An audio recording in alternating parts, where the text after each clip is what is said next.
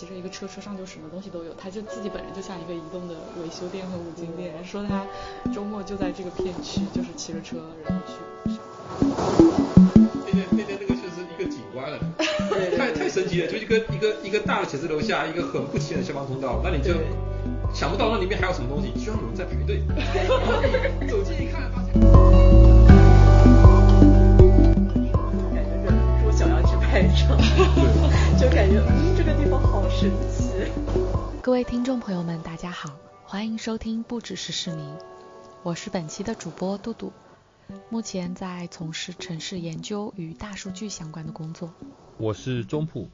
目前在上海市嘉定区的智能网联汽车是自动驾驶的测试跟示范相关的工作。本期节目是一览众山小志愿者团队二零二一年秋天在上海组织的城市漫步活动 Jane's Walk 的回顾之一。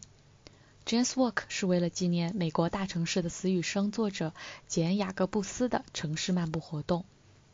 一览众山小志愿者团队从2019年开始发起了上海的 Jane's Walk，到2021年年底，我们已经举办了三年共五场活动。主题涵盖了可步行街道、寻找消失的附近、社区商业以及包容性社区等等。呃，这次活动是与上海2021城市空间艺术季，也就是 SUSAS 2021合作举办的特别活动。我们这次的主题是探索社区元宇宙。我们的参与者会抽取角色卡片来扮演老年、中年跟青年市民，并且分为三街区进行城市漫步，共情体验居民对于社区的一个出行需求。那我和中仆作为其中住在老洋房的年轻人的领队和副领队，带着大家以租房年轻人的视角探索新华街区的故事。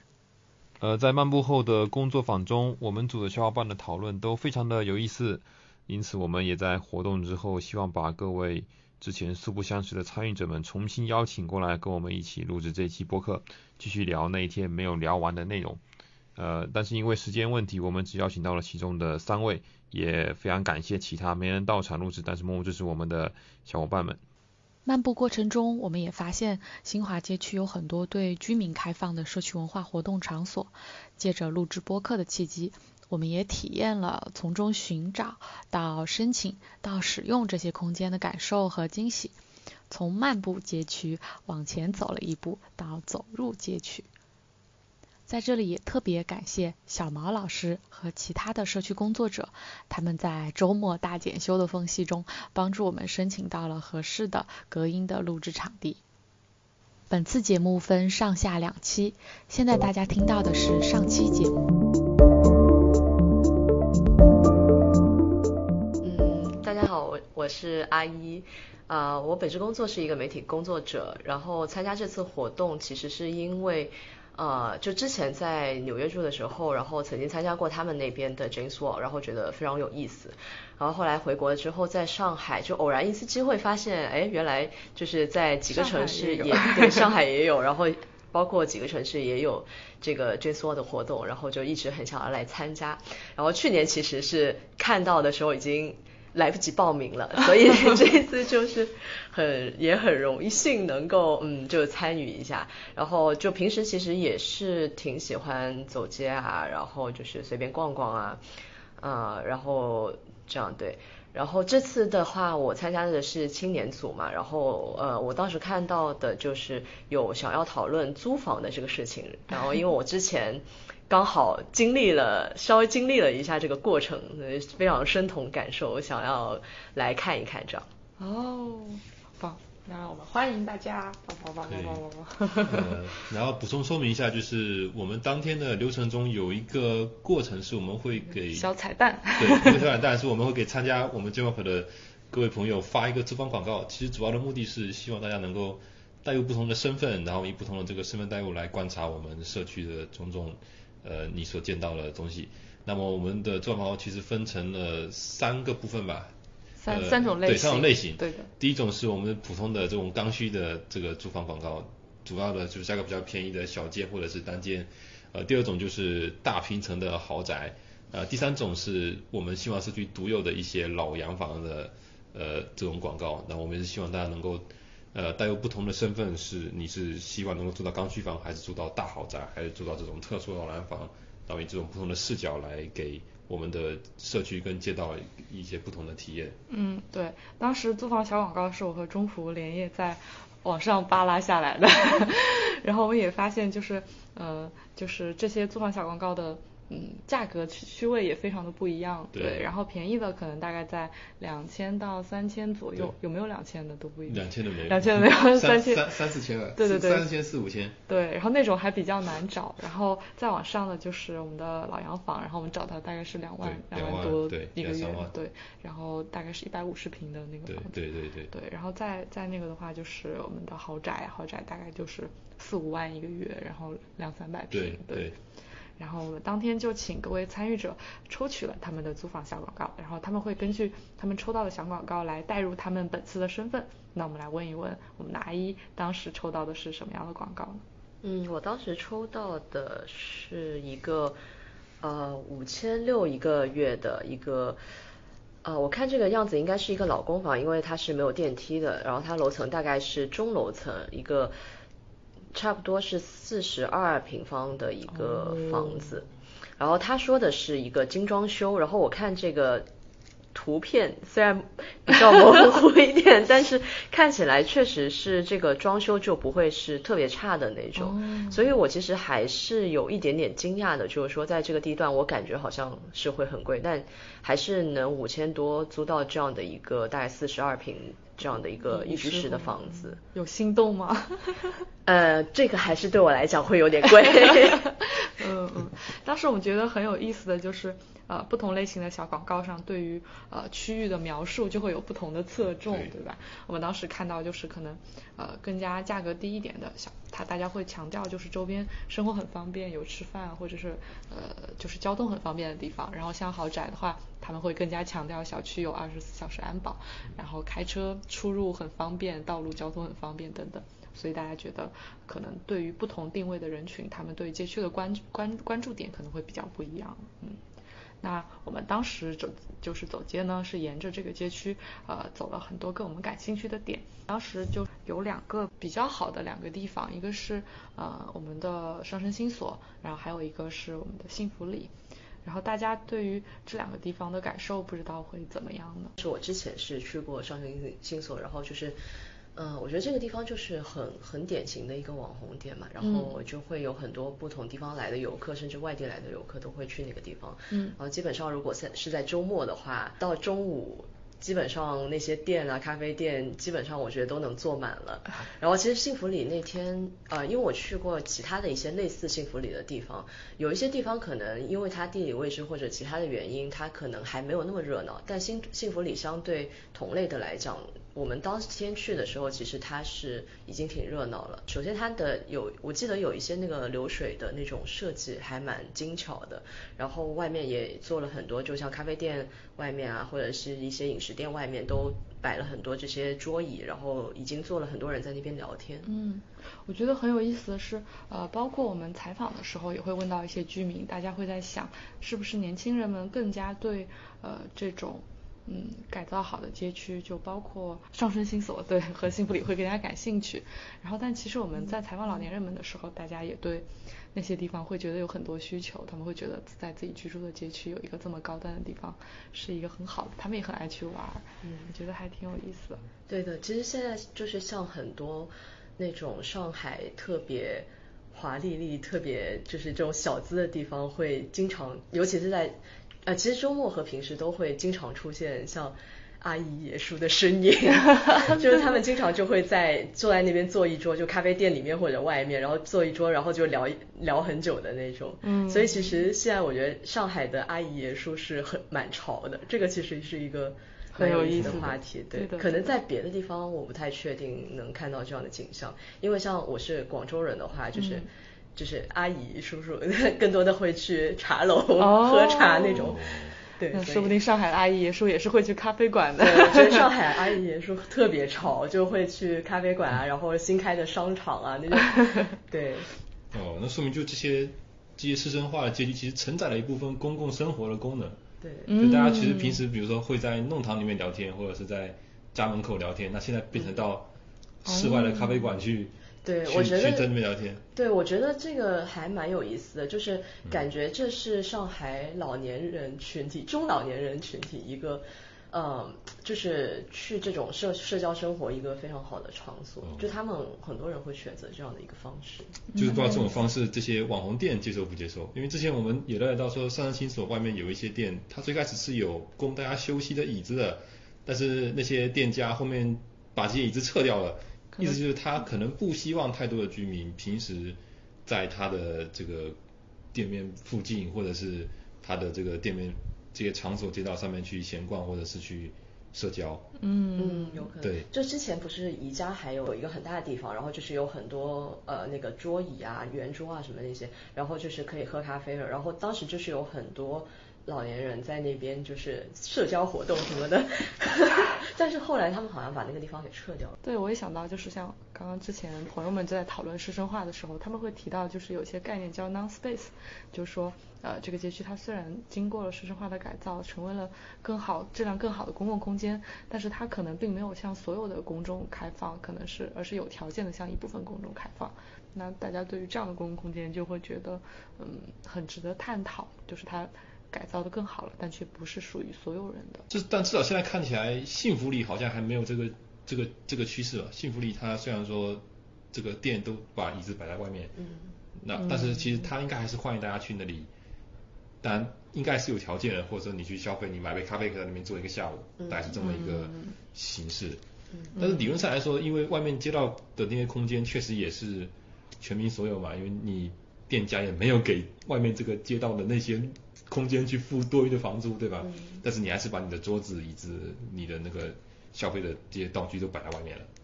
所以它用的也是个公共的空间，但是需要你去消费才能够占有，还是说你可以随意的过去玩也好，这是他的一个选择。但感觉好像这种外摆空间应该还是要消费。对的，对的，就还挺挺难做到完全向公共开放。对它，它其实还是一个消费空间，它只是把这个空间放到了外面。店面，对你。就像我们之前呃采访的时候，包括我们路过也看到了一个很很漂亮的法餐厅。然后其实听朋友们说，呃去过的朋友们说，说里面其实有一个很好看的花园，但是没有没有去消费的人就是是感受不到这个法餐厅的。对，当时呃我们采访一位采访者就提到。在他刚搬来这个街区的时候，还会呃长期的，就是有朋友来，或者是碰到重大节日会去这个法餐厅吃饭。但是在这么多年里，这个法餐厅就涨价飞快，然后直到他他在跟不上它的涨价速度，就没有办法持续的在那消费了。就不知道这个是不是也是一种就是师生化对于大家嗯对于街区的影响等等。对，就是一大一定程度上师生化它给你带来很好的这种。装修的门面体验或者是餐饮服务之外，它的成本其实提高了，比它带来的好处可能会更多。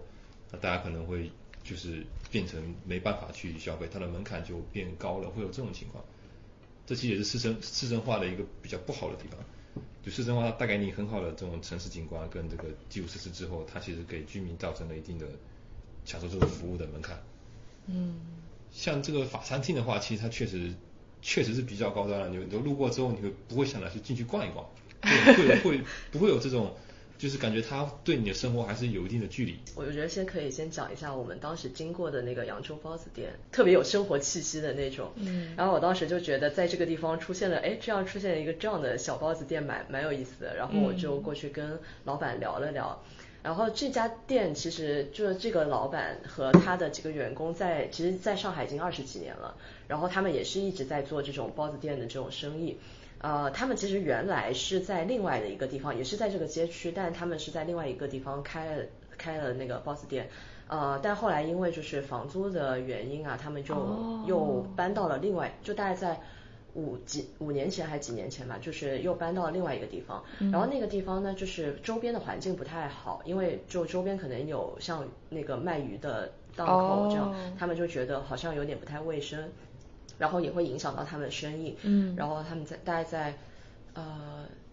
两年前还是什么时候又又搬到了现在这个地方，那现在这个地方就相对来讲周边的环境还是蛮整洁的，然后在交通也很好，就在一个十字路口那边。呃，所以我当时还挺惊讶的，因为跟他们聊下来，他们就说，其实疫情对他们的影响并没有那么大，因为他们很多都是周边的这种老客户再去找他们买。嗯。呃，当然他们就是也会受到这种房租的压力，然后生活也，就听他们讲，就是也还是。生活挺辛苦的，每次每天要起早贪黑在那边做包子。嗯，呃，对，然后还有另外一个让我也是有一点点惊讶的一点是，他们就是在他们的那个店铺的那个下面有留一个他们的送餐电话，就外卖的电话。哦。然后我就很好奇，现在这种外卖平台那么多，是不是你们外卖的生意也会很多？嗯。或送餐店那个生意也会很多？但是他们其实基本上那个电话是现在基本上没有怎么用了。嗯。因为他们大部分还是来他们店面消费的这个顾客，所以说明是经常出入这个呃街区的，要么就是在这里生活的，要么是在这里工作的。嗯。所以都是。而且都是线下消费，对对，是线下消费的更多。然后他们说他们的一天的生意其实就光做线下消费的已经挺多的了，嗯，就并不需要再去做外卖的这个部分。我觉得这个其实还挺有意思的。实体经济的这个 对，响应国家号召。对，而且尤其是在就疫情期间也没有受到很大影响，我觉得这还挺厉害的。就是你像这种小的包子店，它这个整个售价也很低，然后可能相对来讲，我们如果讲消费档次的话，它也不算一个特别高的消费档次。对的。然后你你会觉得说，这个街区里面住的其实可能感觉上都是一些比较中产以上的人。嗯。但是有可能就是外卖小哥在这个街区里面工作。嗯。他实际上有可能会一天的绝大部分时间都在这个街区里面游走。然后就是可能到很晚才会到他可能住的很偏远的一个家里面或者宿舍里面去，所以他们其实很大部分的生活也是在这个街区，但是就可能他们并不是那种能做到幸福里去消费的人，嗯嗯，他们也可能并不一定会平常走进一个比较好的或者比较 fancy 的一个糕点店或者西餐厅去消费，嗯，所以我觉得这个也是一个可能很多时候我们会忽略掉这些。消费的需求，嗯，所以我觉得像这种小的店、小的商铺，还是我觉得还是挺挺开心能够看到。嗯，对对，就感觉所以所以这个社区它从呃价位上或者是餐饮的选择上，都给特别多的人群提供了不一样的选择。对，我觉得它就是走下来，整条街走下来，你还是会看到很多。就是不一样的店面，然后就是还是觉得这个社区有一个多样性在，就它也不是完全特别高端、特别网红的那种生活，它还是有很多生活化的东西。对我们当时采访的时候，也还问了大家一些比较有意思的问题，就是会问大家你们。会去哪儿买早餐之类的？因为采访的时候大家会吐槽周边没有特别大的菜市场之类的，然后但确实早餐店也确实不是特别多，他们就会很遗憾，就是为数不多的早餐店，呃，因为各种各样的原因就关关闭或者是搬迁了。对，而且我觉得可能不一定是说对消费能力很低的人，就像我前两天跟一个呃在大学教书的老师聊，然后他就说他们的学校选点一直在就是特别。高端的地段，然后以至于他们其实整个生活成本也要变高，然后他也很希望就是他这这个学校周边啊，包括他生活的附近会有更多的这种小店，然后小摊档的存在。其实大家都挺需要这种日常的东西，并不是说我们就是只需要那种。呃，一次两次去消费的餐厅。嗯嗯，说到小店，我们之前在采访的时候也有了解到，就是这个附近它其实之前是有很多破墙开店的那个小店在的，就是包括开锁的啊、修车的啊、裁缝铺之类的。但是因为后来呃，就是为了整治破墙开店这件事情，然后很多小店都关门了。然后现在还是会留下一些小店，呃的窗口或者是部分的这个小店在那儿。然后我们就听到一些采访者就说，呃，他们想要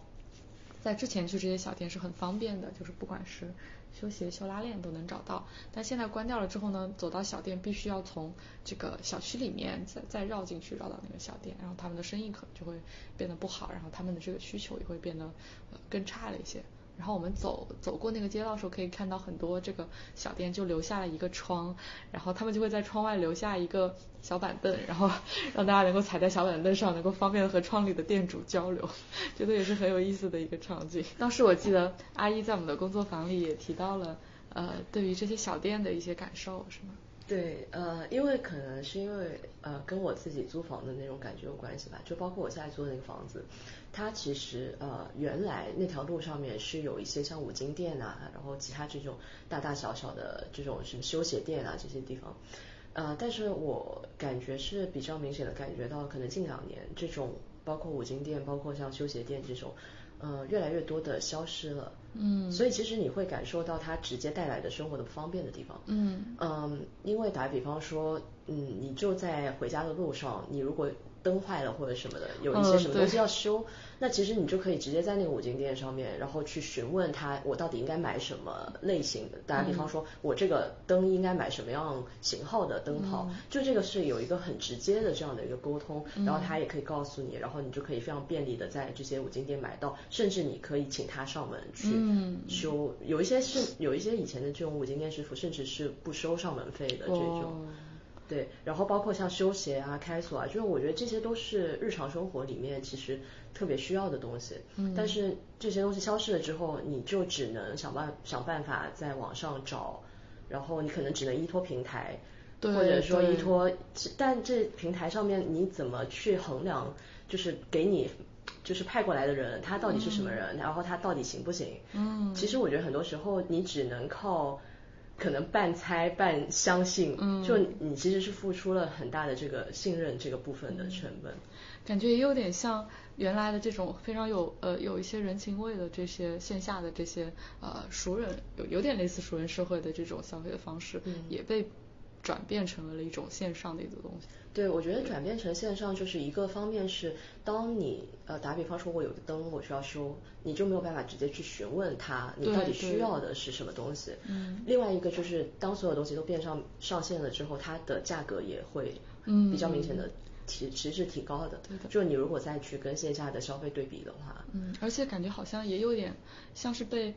嗯，规整化、平台化，甚至是是服务式深化了的感觉。我们之前在呃其他的街区也看到过，他们对这种事情有其他的应对。就比如说，好像是之前在正平路的时候，呃，我们前几年 Jasper 去正平路有一条线，当时我们在里边就碰到了一位骑车在里面呃维修的。大大叔，他就是骑着一个车，车上就什么东西都有，他就自己本人就像一个移动的维修店和五金店。说他周末就在这个片区，就是骑着车，然后去上门就挨挨个挨个维修。哦，这个蛮厉害的。对，就感觉他好像是在这两种之间的一个折中的选择。他是他是被就当地那个街区雇雇佣的吗？还是？这个我不太确定哎，他好像就说他会有一个电话。然后大家就会联系他的电话来预定他上班的时间。对对对。他当天就特别忙，他说你们是，哎，我就跟你们说两句，我待会儿活都干不完，我很忙。就觉得我觉得，对，像老居民区好像其实原来这种东西是特别多的，像呃，包括像我的房东，就是他他。我每次有一个什么电器坏了，他就让我去，哎，你去联系那个哪里哪里的那个师傅，就是他可能就是一直坏的东西都是让他修，然后他们其实是有很很多年就是这样合作下来的，很熟悉，是跟肢体的有点。对，我想到我们之前采访的时候，也有一位采访者说，他当时住在附近有一位修鞋师傅，也是他修鞋的时候就不会留任何人的电话或者是怎么样，都是到了之后。呃，来了之后再付钱，也不会说跟大家约定具体的时间。然后有一天，这位呃受访者他就出差还是怎么，就没有去取他的鞋，就过了很长一段时间才去取。然后师傅就看了一眼，就说啊，你的鞋在那里。然后我还以为你不要了，但是他师傅就会放在那里，然后也并不会通过任何的线上契约或者是一些什么东西去约束他，或者是要登记他的信息啊之类的，就感觉是一种非常非常社区化的感受。嗯，对，这其实也是社区化的一部分。嗯。就大家会留这种老师傅的电话联系方式，那其实他没有一个门面或者是没有固定的选址在哪里，但是你还是有问题会找到固定的人。对。但是像新华社区，它就有这种开个小窗子让大家去满足自己的这些日常生活的需要，其实其实是蛮好的。对，还挺有意思。对，我想到想到就是呃，简雅各布斯尔就是也写过，就是在街区里面会有一些就所谓可以帮助大家保管钥匙的人，就他是跟所有人都是熟人，然后大家都会比较信任他，然后他可能是某一个比如说店铺的老板，也可能是在这个街区长期生活的人，就感觉像这些小店的存在，也许会呃可以让更多的这样的人能够出现。嗯，对，而且我觉得就是其实。包括我们去考虑租房子，你肯定是长期生活在那边。就如果你是想要长期租在那边的话，因为现在其实买房的成本很高嘛。然后之前也有一个研究，就是有研究到这种特大城市的青年的租房的问题。嗯，其实非常非常大部分的人都是以租房的形式在生活的，甚至很多时候房租是就租房这个事情会直接影响到这些年轻人的幸福感和公平感。嗯，然后嗯，包括它里面其实有。我记得有讲到，好像是三分之，就很多很多年轻人会用他们三分之一的工资甚至以上，然后来做租房这个事情。所以这个东西其实就是会影响到他们其他生生活的各个方面。那如果你一旦决定要在这里租房，其实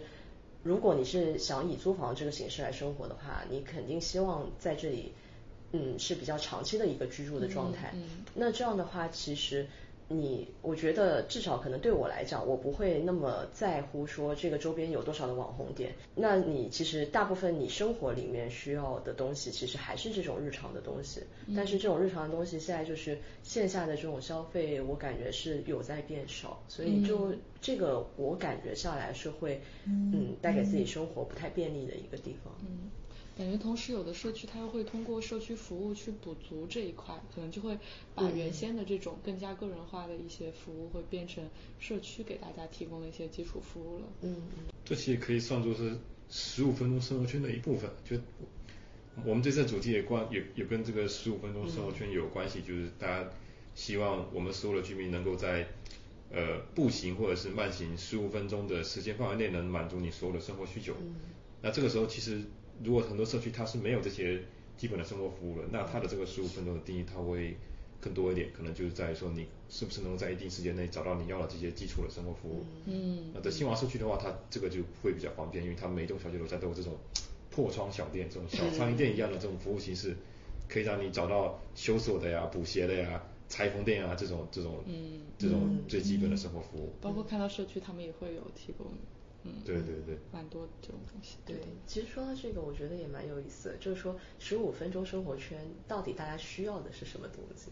就可能每一每一个群体的人他需要的东西不一样，那是不是你其实是在这十五分钟里面囊括了不同人的需求？嗯嗯嗯。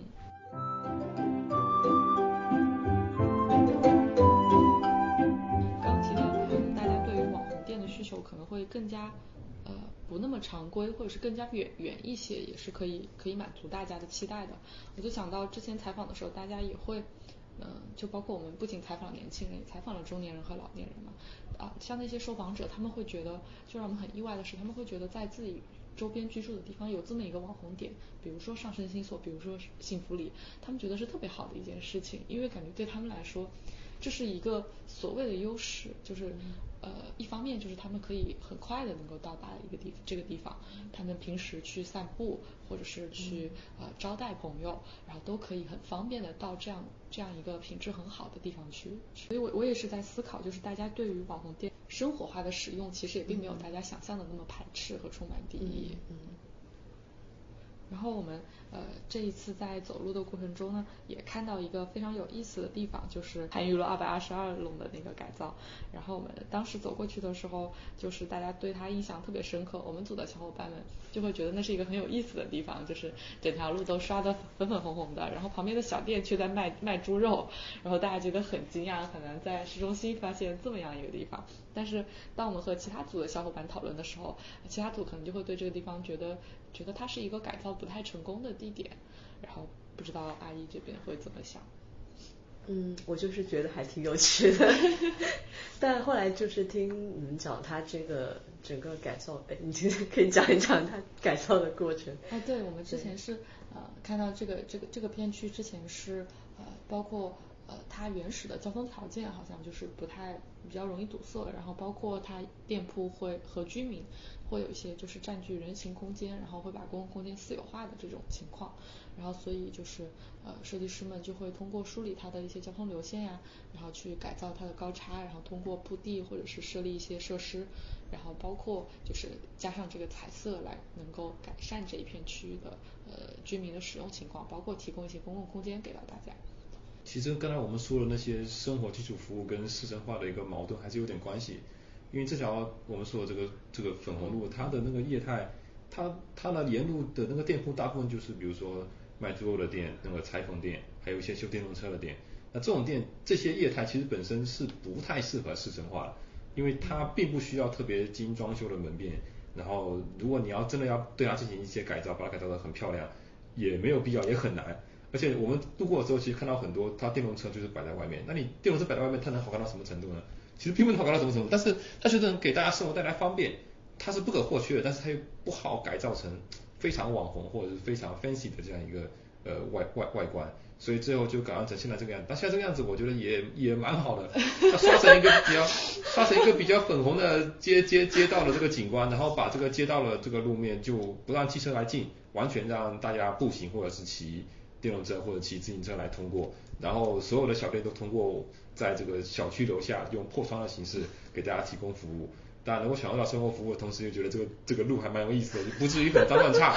这个本身也是一个折中的考虑，我觉得还是很有意思的。至少至少你在别的地方看不到这样一个很很很很杂糅的、很杂糅的，就是要把一个基础生活服务的这个小店改装成一个比较漂亮的一个街道，这是是一个很折中的选择，但但也也也还是比较合理的。挺有意思的这个地方，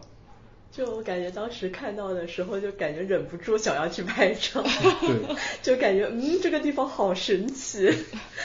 就是会觉得有点。有点错乱的感觉。对对对，就是感觉哎，真的是有有有一种小小的奇观的感觉，就是在一个特别粉粉的，然后就开出了一 一个个方方框的窗，然后有卖猪肉的，然后我记得好像还有卖那种床铺，就是床上用品的那种店，就很就很那种感觉很奇特。有点错位，嗯，想到其他组的领队，嗯，因为有一组他们的主题是变与不变嘛，他们会觉得这个地方像是既变了。但它又没变，就是它虽然经过了改造，但是好像并没有对它的呃，比如说业态或者是居民的生活有这种所谓的师生化的影响，或者是其他的。然后同时呢，但它另外一方面又没有达到所谓的改造者的期待，所以就变成了一个有一点 微妙的空间。嗯。不过我觉得这可能更多的是看看当地居民 怎么看的，他们的感受。嗯，这倒是，说不定当地居民会觉得这样一个空间也很有意思，然后使用起来也很方便。或者他们怎么想的？对，或许他们也也不觉得这个改造好不好，对他们影响大不大。我们之前呃除了这个这个区域之外，我们刚刚还像提到了幸福里。然后我们之前有讨论过，就是像幸福里那边，就是有特别多的餐厅的外摆，然后这个街道的呃在步行的过程中，就会和步行的人们和在餐厅呃的外摆上吃饭的人们就会有非常近距离的接触，然后这个呃幸福里的感受就会非常的亲切。然后但是另外一方面，像刚刚又提到番禺路那边的改造。是因为它原先居民们就是对呃街道空间有一个呃公共空间私有化的这个占据，所以大家就会在想，是一方面像呃粉红街这边的改造呢，就是希望去掉人人行道上的这种呃空间的占据，而在幸福里的改造呢，大家又希望把店铺里店铺把他们的外摆摆到街道上，大家会觉得这两者会有什么矛盾或者是区别吗？我觉得本质应该都是相同的，其实它。我理解可以理解成两种类型的完整街道。我们平时讲完整街道，不是都在说我们的街道都贡献给车了，我们用来跑汽车，用来跑摩托车。但其实街道应该是给社区、给人来用的。嗯。但是我们发现，就是不管是刚才说的那个粉红路，就是潘禺路的改造，还是我们这个幸福里，其实都是大家都是居民在用，但是用的形式不一样。嗯。那像刚才我们说到粉红路，它的改造，它之所以使用这样破窗的形式，是因为它的业态。它不需要外摆，它外摆出来可能真的就是把街道的景观或者是街道卫生都给破坏掉了。因为你你卖猪肉或者是你缝鞋子，你没必要把它外面来缝，对吧？你在里面缝也是一样的。但是幸福里呢，它的这个业态就更加适合占据这个外面的街道空间，然后让大家就坐在外面聊天，就在外面喝咖啡，就是在外面聚会，就在外面呃听歌也好，或者是干任何事情也好，它并不影响街道景观，而且会给你一种拉近距离的感觉，就是你在你其实散步你也觉得好像很热闹。嗯，感觉更像是一个步行街区。对，它很像一个步行街区。然后粉红街可能会也有电动车的需求，所以也许会。对对对，就是其实粉红街它的它的店铺虽然都是在窗橱窗里面，但其实它外面街道也是给居民服务的。嗯。它会它会留留出街道给给电动车给人来走，那它会在橱窗外面摆一些东西，让你能够在橱窗里面去量去买衣服或者去去去去买肉或买菜或者去缝东西，所以所以它其实都是。都是完整街道，他们其实都做到了完整街道，它街道都很完整，确实确实是都给人服务，而且都是给当地居民来服务。呃，但是它的这个整个这个观感差别特别大，而且它的 对应的服务人群可能都不太一样。嗯。但是我觉得它本质上还是一样的。嗯。但但换一句话说，就是像我们当时经过粉红街的时候，大家好像不会有特别多想要停留下来的。感觉，因为好像那一片，就包括我们看到有老人坐在那儿修他的玩具，修小孩玩具，然后有小孩在那儿，妈妈给他喂饭。然后我自己当时的感受啊，会觉得虽然这里就很有生活气息，但是会感觉到好像更加属于就住在这里的这一片人。嗯。而幸福里好像会更加的呃开放，或者是更加的，就是感觉上我是可以去坐下来的，而这一片就会感觉到我好像。呃，不属于这里，然后这里是属于他们，就是本地居民的这种感觉。不知道你们会有这种？对，会。对，我觉得也会有这样。但是就是粉红路的话，因为我们没有需求，就是我们没有特别要去，比如说要去补一个鞋子的需求。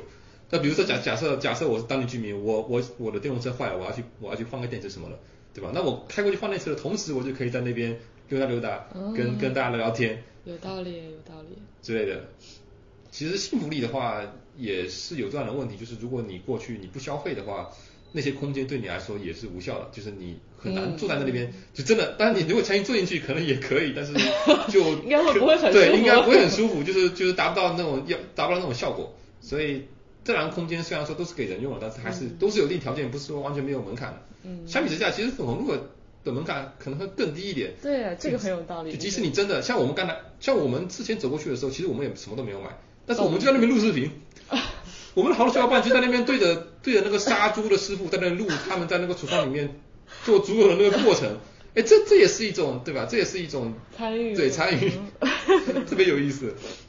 所以其实对我觉得刚刚讲的这个特别有意思，就是说他们其实这个空间的组织和使用是根据他们就是不同的消费或者是不同群体的这种需求，它组织成这个样子。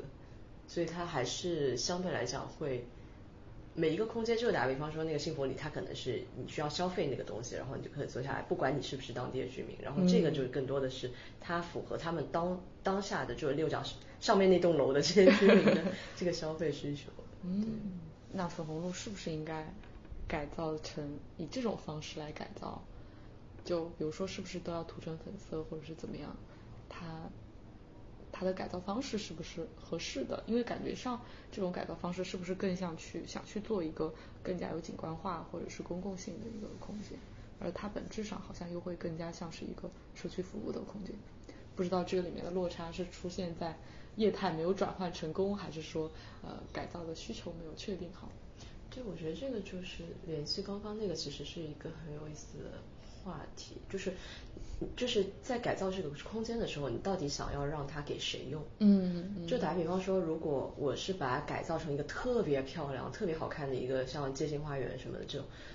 甚至就漂亮到就是跑就外区外街道的人都会来嗯享受或参观这种，那它可能更多的就是面向更大的一个群体。嗯，但如果你只是希望让它更多的符合这一个街区或者是这几栋居民楼这几个居民区，嗯，他们居民的需求的话，那可能又是完全另外一个思路。嗯嗯，好像就有点像是改造要不要适度的。感觉了，嗯，因为好像之前也有提到过很多上海菜市场的改造，有的菜市场呃不止上海很多地方，有的菜市场会改造的特别特别好看，但是可能因此就会吸引更多的游客，然后包括呃会让菜场涨价或者是影响本地居民的使用。不过也好，现在粉红路改造成这个样子，就有一种缝合感。就一种很奇怪的缝合感，让大家很想进去看一看，是不是？就外外面的人也很想看看，里面的人用的也很小声。里面的人也不知道发生了什么，外面的人也想进去看到底发生了什么事情。不知道是不是只有我们对他那么感兴趣？下次再问问其他小伙伴。改造啊，技技术问题，技术解决。刚带带来不同的这个观感，还是要有有有有有点意思的事情。嗯，对。然后那那这个街区呢，除了这样的粉红路这样的有意思的地方之外，我们还发现了这个入口很难找的酒吧，然后会在一个原先可能是消防通道的地方，然后发现了一个呃很火爆的面馆，然后大家就会在讨论说，这样呃好像它既不是一个大众意义上的网红店，然后但是它同时又是在了解它的人中间口口相传一个非常火爆的一些店铺，它服务的会。更多的是什么样的人呢？就是是主要是居民还是慕名而来的游客？他对这个街区的嗯生态或者是对居民们的感受会有什么变化？就他给给居民们带来了什么呢？对，就这个店，它其实它应该也是算网红，但是不是我们传统意义上那种网红，就是我们在经常会在网上刷到，然后流量很多，评价很好。它不是这种网红，它是属于我们传统的这种。口口相传的更社区化的那种这种网红店，就是你可能没来之前你不知道这边有个这么个面馆，来了之后就发现哇，原来在这么一个不起眼的地方有这么多人来排队，就是他他其实也是也他是社区红，可以这么说，他他不是网红，但他还是很红，他还是很红，但是他的这个红呢，就独属于这个社区，就这个社区来的人知道这个地方很厉害。你没来你就不知道，来了之后就很想去去吃一吃。这个有点像是什么社区 KOL 之类的。对对对，他他特别的社区，就这种那种感觉特别的社区。但你说他服务人是谁，这个还真真真不知道。我觉得很有很多可能是游客。嗯，马虎他不是后来在这边工作，在幸福里工作是吗？他不是说他去的第一天还是第二天，他同事就说走走走，我带你去一家很好吃的面店，然后就是那一家面店。哦。那感觉刚刚的社区红 得到了印证。周边的什么写字楼啊，或者是居民啊，或者就是那些在这边工作的人，就可能中午去那边网红面店吃个面这种。嗯，我我觉得反过来好像又想到了你刚刚提到的扬州包子馆，它会不会也是一个类似的店铺？因为它在本地的影响力已经足够支撑它的呃所需要的这个营业的额度了。对，这个可能，对，它也是属于社区的一部分，可以这么说。对的。但没没红到那个面店那种程度，面店面店那个就是一个景观了，太太神奇了，就一个一个一个大的写字楼下，一个很不起眼的消防通道，那你就想不到那里面还有什么东西，居然有人在排队。然后你走近一看，发现哇，这里面原来是个面馆，你不知道，你还以为它就是个什么消防通道或者是安全出口。真的就是我感觉走在。站站在那个消防通道口，我都看不见那个东西到底是什么。对，这个真的是，就它的，它它带来的那种景观跟网红是一样的，就它会带来排队效应，它会吸引人去看。对但它其实跟网红完全不是一个路数，它没有网上那些乱七八糟的东西，它就是社区里面。没有没有这样的营销手段或者是目目标。对对对对。那像我们刚刚也提到，嗯，就是在租房的时候，大家可能也会更更加关注这片街区。它的一些不仅是设施的便利程度，可能也会考虑它的安全问题。那其实，哎，我可以先解释一下街道眼。街道眼是呃，简雅各布斯提到的一个街道中，就是在街区中活动的居民，每一个人都是相当于一个呃监视和观察街道的眼睛。它可以呃，不仅是每一个人，包括店铺，包括住在街街街道楼上的人。所有能够看到这片街区的人都是一个街道眼。那当这样的街道眼更多的时候，街区的安全性就会得到更多的保障。而这种保障是不同于这种呃所谓的呃安保或者是硬性的巡逻人员提所能够提供的保障。嗯，对我走到街上是感觉新华社区这一片街道眼的体验尤其强烈。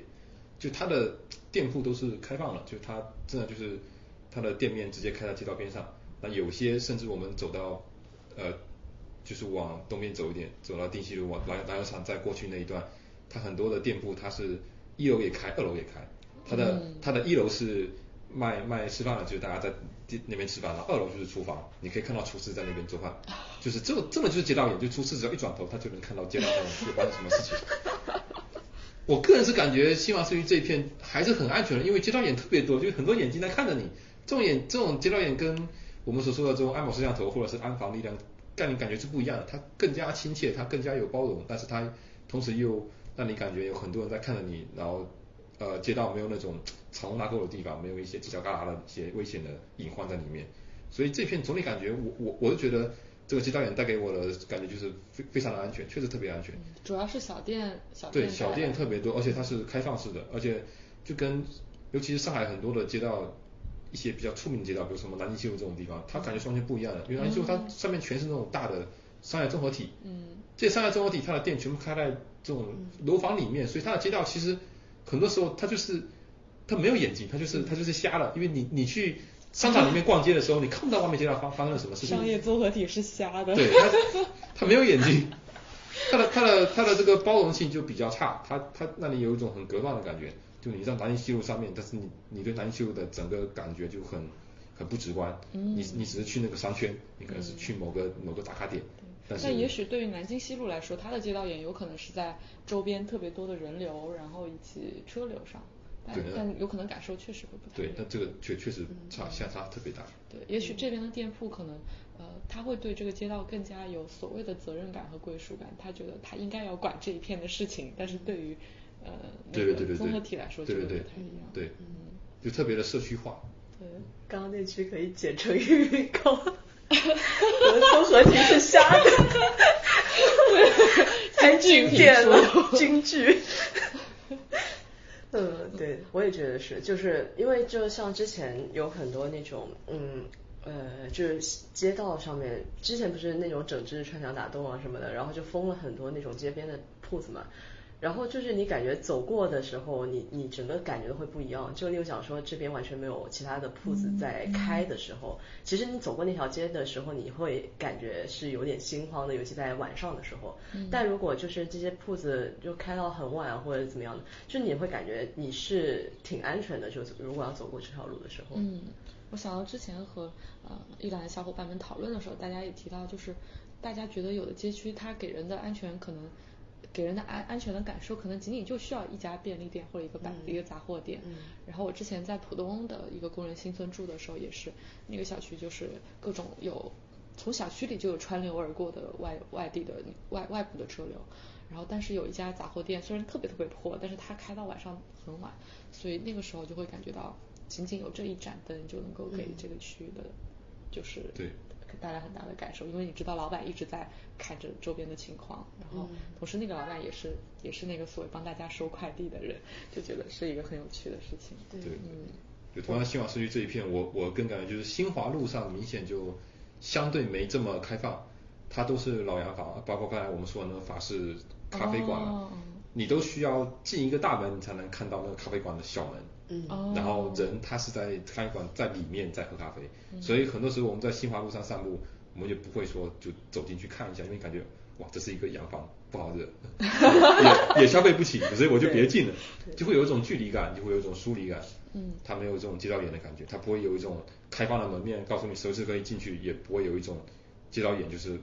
代表说我。店里面的人对，只看到外面的人在发生了什么东西，嗯，他就会有一种距离感出来了。但感觉很有意思的是，就包括呃，我们之前路过的时候也看到很多店铺，他们呃，应该就是新华路上的吧，他们会在那个店铺的门口摆一个类似于外摆的东西，就大家可以坐在店铺门口的那个落地的那个空间去聊天或者吃饭。他摆了一些蒲团之类的。记得阿姨好像还提过，之前你去呃租房的时候有去看到一些。比较不一样的小区，它可能是安保很好，但是可能对你的安全感来说，并没有那么好的感受。对，就是我呃很早之前租租房的时候，就是呃有去过一个小区，它整个小区环境也是那种封闭管理，但是嗯，其实你很难说它到底安保好不好，因为你看不出来，就你只能知道啊那里有个保安，但是你很难去判断它到底有多少万人会放进去。因为我后来就是那个小区特别大。然后呢，就是它，我我当时看的是中间一栋很高很高的楼，然后也是有电梯的。然后反正那个楼一进去之后呢，就是有一个特别长的走道，然后它两边就是那些住房啊什么的。但是你会发现那个住房里面还有很多其实是人家租来是。办公用的，嗯，大家感觉走进去还是有点阴森森的，所以就会让你虽然是一个高层住宅里面，但是你还是会有挺强的那种不安全感，嗯，然后虽然它那个最后打开的里面的那个房子就是各种设施啊什么的也还是可以，也挺新的，但是就是我不会想要特别想要住在那个地方，嗯，那个地方也不会对我特别有很大的吸引力。然后我后来租的比较多是那种老公房小区，嗯。然后那种的话，就是你会经常看到，白天晚上都会经常看到有很多的居民啊，然后阿姨爷叔在那边走来走去，然后再 站在那边聊天。嗯。然后就是那个东西会让你感觉很安全。嗯。就是因为就是你会经常看到这些人，然后他们可能家长里短，楼上楼下就是都都很了解。然后甚至我有的时候去看一些这种老公房小区的时候，他还会告诉你，哎，那家哪家哪家要出租啦什么的，就是他们对这些事情都很清楚，所以就是这个东西其实会带给你安全感的。可能另外一点就是说，现在这种小区里面有一部分还是租住的特别多，嗯，所以其实你说可能在这边住了很久的阿姨，她会认识那些住的相对比较久的人，嗯，但是你就是如果只是租住，然后可能。呃，下一年房东呃涨价了，然后你又搬走，又搬到另外一个地方，不断的在这样搬的话，其实你跟邻里之间，包括你跟你隔壁邻居之间，没有连接，对，是没有连接的，而且是没有这个，人家也不知道你是干嘛，你也不知道人家是干嘛，街道也失去了它的作用。对，所以我们突然讲说，我们多装点摄像头，我们多把这个治安设施完善一点，可以，可以，可以提升一片小区或者一片社区的这个治安水平，但它很多时候。它提升的是它事后追责跟破案的这个速度，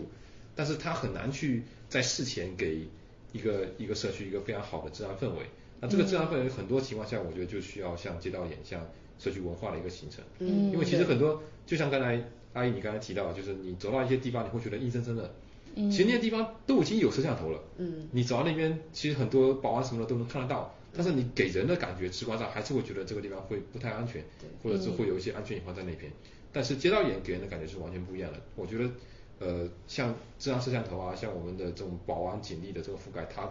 更多是觉得是事后的追责跟一个跟一个跟一个这种法法法律的保障。但是怎么样去在事前就给人一个这个治安对对预防，让大家不要有这种作恶心态。其实这种社区的氛围，这种人与人之间的连接还是特别重要的。这种时候，一个社区的街道眼，它就是一个特别好的方法。它这种街道眼，它。不能由单一的一个什么治安工程来搞定，它它是需要一个氛围的东西在里面，所以这也是为什么我们的生活圈啊，我们的社区改造是特别特别重要的，就是因为它这个氛围它不是一两天能形成的，但它其实特别有用。嗯，对，而且可能跟跟居民的，比如说归属感，或者是对这个社区的呃所谓的这种责任责任心也会有很大的关系。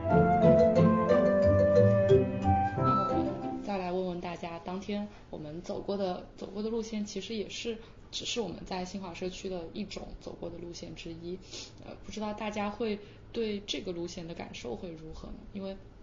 像有的小伙伴们会提到他自己之前来随便走的时候，会觉得呃没有发现什么可以吃吃可以吃东西的地方，然后会觉得这个区域可能有一点荒凉之类的。但是呃走完我们这条路线之后，会觉得啊还是发现有很多热闹的地方，然后甚至会觉得这个路线可能就是最热闹的一条路线了。不知道大家会怎么怎么感受？对本身我我们我们的主题是洋房青年嘛，所以我们我们挑的那个路线更多就是。挑一些比较新奇的、比较偏网红性质的、有话题、有流量的一些地方，对，比如说隐藏在某个地方的拆封店，比如说各种网红的小吃店，比如说像幸福里这种地方，还有打球的地方，像像像像像像这些这些景点，更多的是跟我们主题有点关系。然后我们可能就对于这种呃更加社区生活化的这些景点，我们就不会呃不是景点，就这些地方我们就不会去逛。那个地方可能更更适合老年人，他们需要一些社区生活，他们需要一些业余社交跟人连接的需求。嗯，那这部分我们就没有过多的去涉及。对的，包括我们现在在录音的这个呃养老服呃慰老慰老中心，嗯，然后我们当时其实也是没有路过过的，但其实这一片也是对当地的居民肯定有非常非常大的服务的效能和和那个很受他们欢迎的。嗯，哦，我突然想到就是那个。就是我当时有点惊讶的是那个篮球场旁边的那个公园，就我们当时走过的时候，其实我一开始还没有特别注意到那一片地方，因为它是一个高出来的一个像小山坡一样的地方，然后它其实里面就是一个公园，我觉得还还蛮神奇，在一个那么热闹繁华的地方，然后就悄悄藏了一个小公园的那种感觉。嗯，而且感觉公园里面就是大家的公园里面也非常非常的热闹，就是对它景观也蛮丰富的。嗯。对，我们路过那个它那个主要其实是个公园，只不过边上有个篮球场。然后我们当时定的时候把它定成篮球场了，因为因为阳光青年嘛，因为青年人很少去公园里面瞎逛瞎晃悠，但是篮球场那边就有很多人，所以那其实那边就应该是个公园。对对对。而且其实我们路过的时候。很多人走到前面走的比较快，然后我走到后面走比较慢的，我在后面看他们打牌打了一窝，就他们确实很很很热闹。对，一直在打牌，有好多堆。我之前来踩点的时候就能看到，就是每一个路灯下感觉都有一帮人，蔚为壮观。对，其实大部分我我理解这这附近的居民或者是尤尤其是比较有时间有钱有闲的阿姨爷叔，很多时候的社区生活其实是在那个公园。就刚才我们讨论的，不管是粉红路啊还是。那个幸福里啊，它虽然说承载了一部分社区这公共生活的这个职能，但是它的还是有一定门槛的。我刚才也提到了，就去幸福里你也要消费，去粉红路更多是你有这个生活服务的需求。但如果你纯粹就是想逛一逛，或者就是 想打磨时间，你去哪呢？很多时候就是去那个公园。你你你去打球也好，你去公园里面遛狗也好，你就去打牌也好，或者是你就不打牌，你在边上看着，然后在那边在那边评评价那些人 叨逼叨也好。对吧？那个那个公园当时承载了大部分的这种市民公共生活的职能。嗯。然后当时，嗯，其实我们在走到街区的时候，大家也发现了很多很有趣的、很浪漫的片段，包括我们刚提到的粉红路。然后 我们我们走在那个街上的时候，看见有一个阿姨骑着一辆车走过去，啊，当时大家手里正在吃着我们之前在别的地方买的点心，然后呢，就有一位。有一位参与者就说啊，这一片很火的其实是一个蛋卷，然后这个阿姨呢就走过去，刚好她车上掉下来一个蛋一袋蛋卷，然后我们走过去叫住阿姨，然后就问阿姨，阿姨说的那家蛋卷恰好是是那位小伙伴说的那个蛋卷，我们就问阿姨这个蛋卷好不好吃，阿姨就一直叮嘱我们说你们要看足斤两啊，巴拉巴拉的。我觉得特别好玩。我觉得真的就是周边居民真的对这个社区了如指掌。我记得当时就是我们走在街上的时候，然后不是大家在那边拍照嘛，拍街景，然后就有一个大叔，然后他就说：“哎，你们要去那个哪里哪里那个里面拍，才好看是吗？”对，就是他们真的是了如指掌。对。然后包括之前我们也有呃小伙伴提到的，就是走在这个街区，它因为有很多。很好看的落叶，然后呃，所以就是在起风的时候走在那个街上，大家的踩脚步踩在落叶上的声音会很好听。然后记得我们当时在工作坊的时候，这位小伙伴刚刚讲到这个，另外一小伙伴就从口袋里啪掏了一片落叶出来放在我们桌上，大家都都觉得真的很有默契。我觉得是一个很完整的叶子，那个叶子本身就很漂亮。是你你拿的吗？不是不是另一个另一个老师拿的。哦。就觉得好像是一个大家心有灵犀的瞬间，都在这个街道上有同样的